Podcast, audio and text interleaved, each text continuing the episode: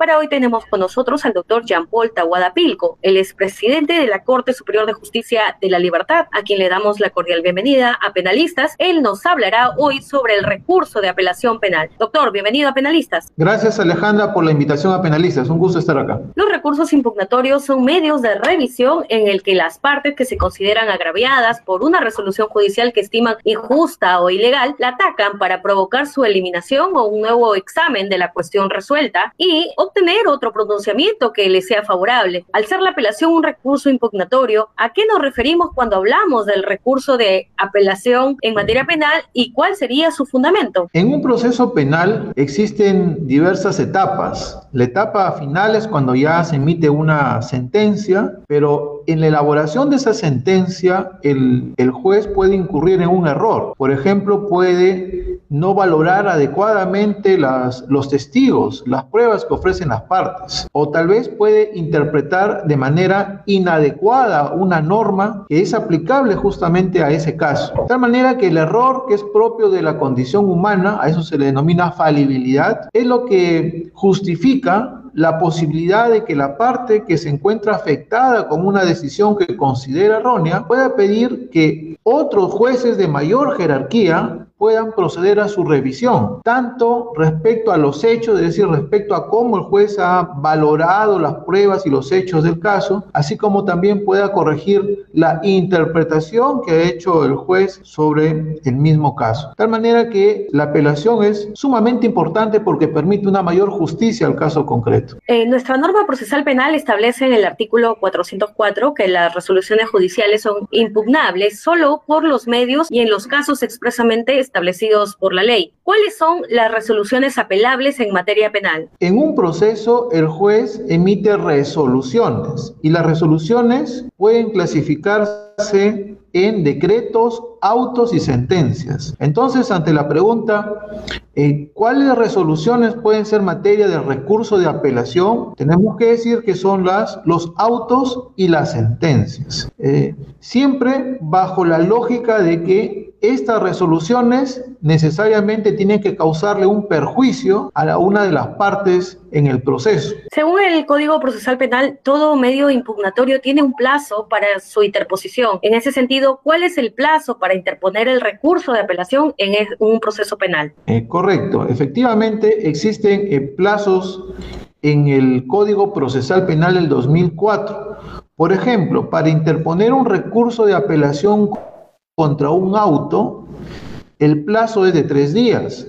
El recurso de apelación contra las sentencias que ponen fin al proceso es de cinco días. Y para interponer el recurso de casación de diez días y esa casación hay que precisar que ya lo conoce la Corte Suprema de Justicia a través de una de sus salas especializadas penal. El derecho de acceso a los recursos en tanto derecho de configuración legal establece que corresponde al legislador crearlos, establecer los requisitos que se debe cumplir para que estos sean admitidos, además de prefigurar el procedimiento que se debe seguir. ¿Cuáles son los requisitos que debe cumplir el recurso de apelación penal para ser admitido y cuál es el trámite que hay que desarrollar? Bien, existen diversos requisitos para que una de las partes en el proceso pueda interponer un recurso de apelación. El primer requisito es que tiene que encontrarse afectado con esa decisión, es decir, tiene que tener un interés en que esa resolución sea objeto de revisión por otro juez eh, superior. Ese es eh, el primer requisito. El segundo requisito es que no cualquier resolución puede ser materia de apelación. Tiene que ser un auto o una sentencia, pero además eh, tiene que encontrarse claramente previsto en el Código Procesal Penal la posibilidad de interponer un recurso de apelación. Esto es, tiene que estar previsto de manera clara y precisa que esa, esa clase de resolución puede ser objeto de apelación. En buena cuenta, no todas las resoluciones emitidas por un juez pueden ser apeladas. El Código Procesal Penal ha señalado de manera clara cuáles son estas resoluciones que sí pueden ser apeladas. En contrasentido, lo que no está previsto de manera clara como resolución apelable, se entiende que no se puede apelar. También es necesario que la parte describa de manera clara en qué consiste ese agravio que le causa la resolución. Es decir, si consiste en un error en la valoración de las pruebas o en un error en la interpretación de la norma. Y a su vez tiene que señalar qué es lo que le pide al juez superior, en este caso la sala penal superior. A eso se le llama la revocatoria de la resolución o la nulidad de la resolución. Eso va a depender de los fundamentos de el recurso de apelación, mejor dicho, de los fundamentos de su agravio. Bien, doctor, tenemos una pregunta que eh, relaciona a un expediente del Tribunal Constitucional. ¿Qué relación guarda el recurso de apelación penal con el principio constitucional de pluralidad de instancia? A propósito del expediente número eh, 01243 del año 2008 eh, que emite el Tribunal Constitucional peruano en relación al recurso de apelación, el derecho de acceso a los recursos constituye un elemento confortable del derecho al debido proceso. ¿Nos podría explicar? Por supuesto, el, el derecho a la pluralidad de instancia implica la posibilidad que tiene un ciudadano de poder pedir una revisión de aquella resolución que le causa un perjuicio. Pero Resulta muy importante un tratado internacional sobre derechos humanos que se denomina el Pacto Internacional de Derechos Civiles y Políticos. Esta norma internacional ha señalado que el núcleo, digamos, lo, lo esencial del derecho a la pluralidad de instancias es darle la posibilidad a una persona que ha sido declarada culpable de un delito a que pueda pedir la revisión del fallo condenatorio y la pena que se le haya impuesto, para que este caso sea sometido a un tribunal tribunal eh, superior. De tal manera que podríamos señalar que si bien el derecho a la pluralidad de instancias es sumamente amplio y podría eh, eh, generarse pues un concepto un poco difuso, sin embargo, de manera más concreta esta norma internacional señala que cualquiera sea la regulación que realice el legislador en cada país, siempre se debe permitir a una persona que ha sido condenada pedir la revisión de su fallo condenatorio y la pena que se le ha impuesto. ¿Cuáles son los efectos del recurso de apelación en el proceso penal, en doctor Tawada? El efecto va a depender de la clase de resolución que se está apelando. Imaginemos, por ejemplo, una audiencia de prisión preventiva, que es una, son audiencias que frecuentemente son eh, vistas a través de los medios de comunicación, sobre, sobre todo en casos eh, que son eh, denominados mediáticos. Allí, por ejemplo, cuando se dicta una medida de prisión preventiva que implica que una persona que todavía no tiene una sentencia, pero está siendo procesado, pero dado que esta persona puede fugarse a otro país o puede amenazar a los testigos, por ejemplo, en lo que se llama perturbación de la actividad probatoria, se le puede imponer una prisión preventiva por un juez denominado juez de investigación preparatoria. La decisión que tome el juez se va a ejecutar de manera inmediata, es decir, si el juez considera que es fundada la prisión preventiva, va a ser ingresado a un establecimiento penitenciario. El hecho que ese ciudadano presente su recurso de apelación no implica que esa decisión no se va a ejecutar. Esto es, eh, pese a que se interpuesto un recurso de apelación, igual se ejecuta en sus propios eh, términos. Lo mismo eh, sucede cuando se emite una sentencia condenatoria que implica el encarcelamiento de un ciudadano. Se va a ejecutar de manera inmediata independientemente de la tramitación del recurso de apelación que puede tener un resultado distinto al juez de la condena. La siguiente interrogante que nos planteamos es cómo opera el desistimiento de la interposición del recurso de apelación penal. Escuchamos respuesta, doctor. El desistimiento le corresponde realizarlo solamente la parte que ha interpuesto el recurso de apelación.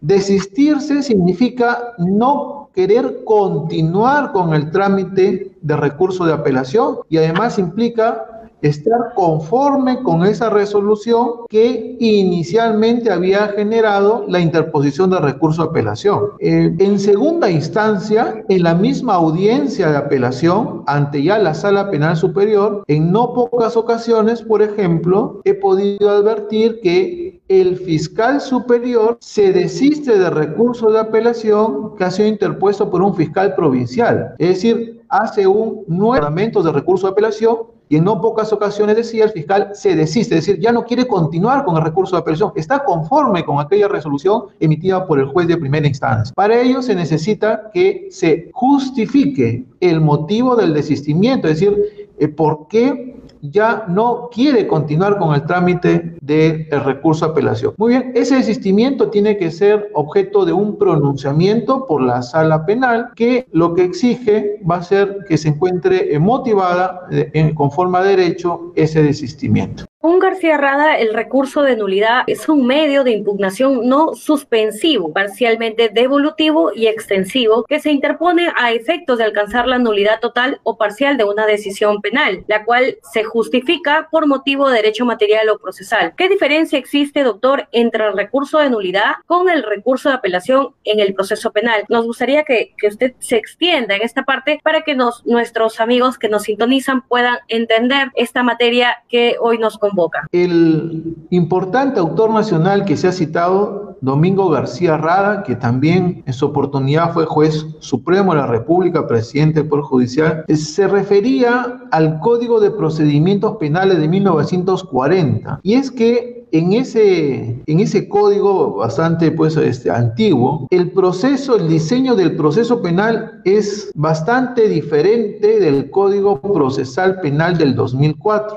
De hecho que en muchas ciudades todavía se siguen tramitando algunos casos bajo las reglas de ese eh, código de 1940. El diseño era el siguiente. Se tenía un juez penal, que vamos a denominarle de primera instancia, que era el encargado de dirigir la investigación. La investigación del delito, se entiende, y de la participación de la persona que, ha sido, que está siendo investigada. Pero quien realizaba el juicio, donde se decidía por la inocencia o la culpabilidad del ciudadano, no era ese juez de primera instancia, sino era una sala penal superior, antes llamada tribunal, tribunal penal. Muy bien. Entonces, esa sala compuesta por tres jueces superiores, emitía una sentencia. Si la sentencia era condenatoria, entonces el investigado, ahora acusado, interponía no el recurso de apelación, porque allí se le denominaba recurso de nulidad. Y ese caso era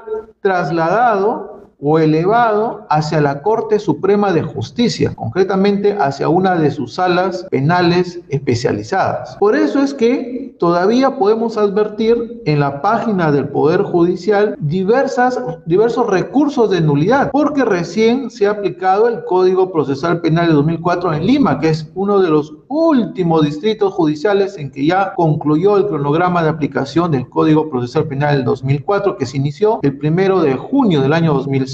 Pero el recurso de apelación es diferente porque en el, Código Procesal Penal del 2004, el juez de primera instancia son los jueces penales que se denominan unipersonales o colegiados, pero son jueces de primera instancia. Y la apelación es conocida por la Sala eh, Penal Superior. Y solo la Corte Suprema conoce el recurso de casación. Entonces, miren la diferencia. Con el recurso de nulidad, la segunda instancia era la Corte Suprema de Justicia. Con el Código Procesal Penal 2004, la segunda instancia, ahora con el recurso de apelación, viene a ser la sala penal superior. Es decir, en la misma Corte Superior se decide en segunda instancia el caso. Ese sería de pronto una gran diferencia. Justo a, ello eh, venía la, siguiente interrogante, ¿no? Usted nos habla de una comparación del Código de Procedimientos Penales que teníamos anteriormente y, ahora con el código eh, o el nuevo código que se implementó justamente en, sus inicios en las cortes de eh, las provincias, en este caso de la parte norte, y como fue la libertad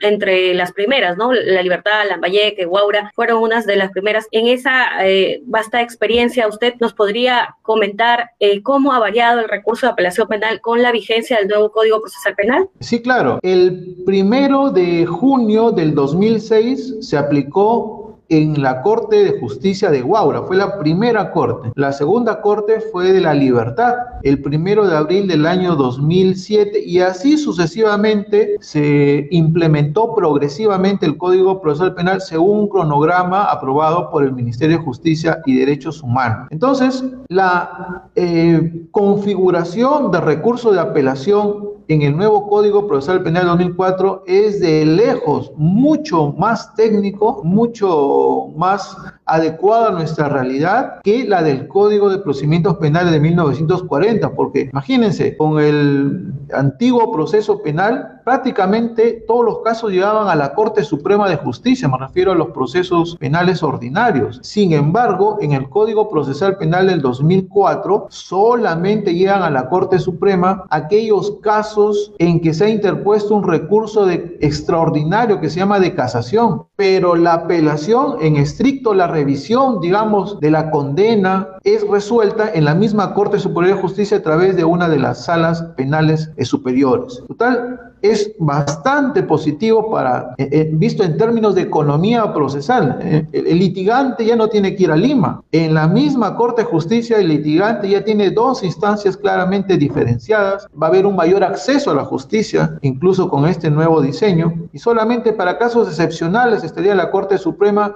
pero con fines distintos a la apelación, fines de mayor predictibilidad, fines de seguridad jurídica, la interpretación de la, una adecuada interpretación de de la norma. De tal manera que eh, con toda seguridad se puede decir que el diseño del Código Procesal Penal es mucho mejor del 2004 que de 1940. Estaríamos hablando de que el Poder Judicial, a través de la implementación total del nuevo Código Procesal Penal en todo el país, eh, está logrando la tan ansiada descentralización de la justicia? Por supuesto, por supuesto. Se está eh, empoderando más a las Cortes de Justicia y sobre todo a sus jueces, a sus jueces superiores, que esa es su labor. Los jueces superiores tienen una labor de revisión del trabajo de los jueces eh, penales de, primera instancia. Así es. Además, también ello permite que los jueces realicen acuerdos a través de los plenos jurisdiccionales distritales. También todos los jueces superiores tienen la posibilidad también de generar, por ejemplo, una eh,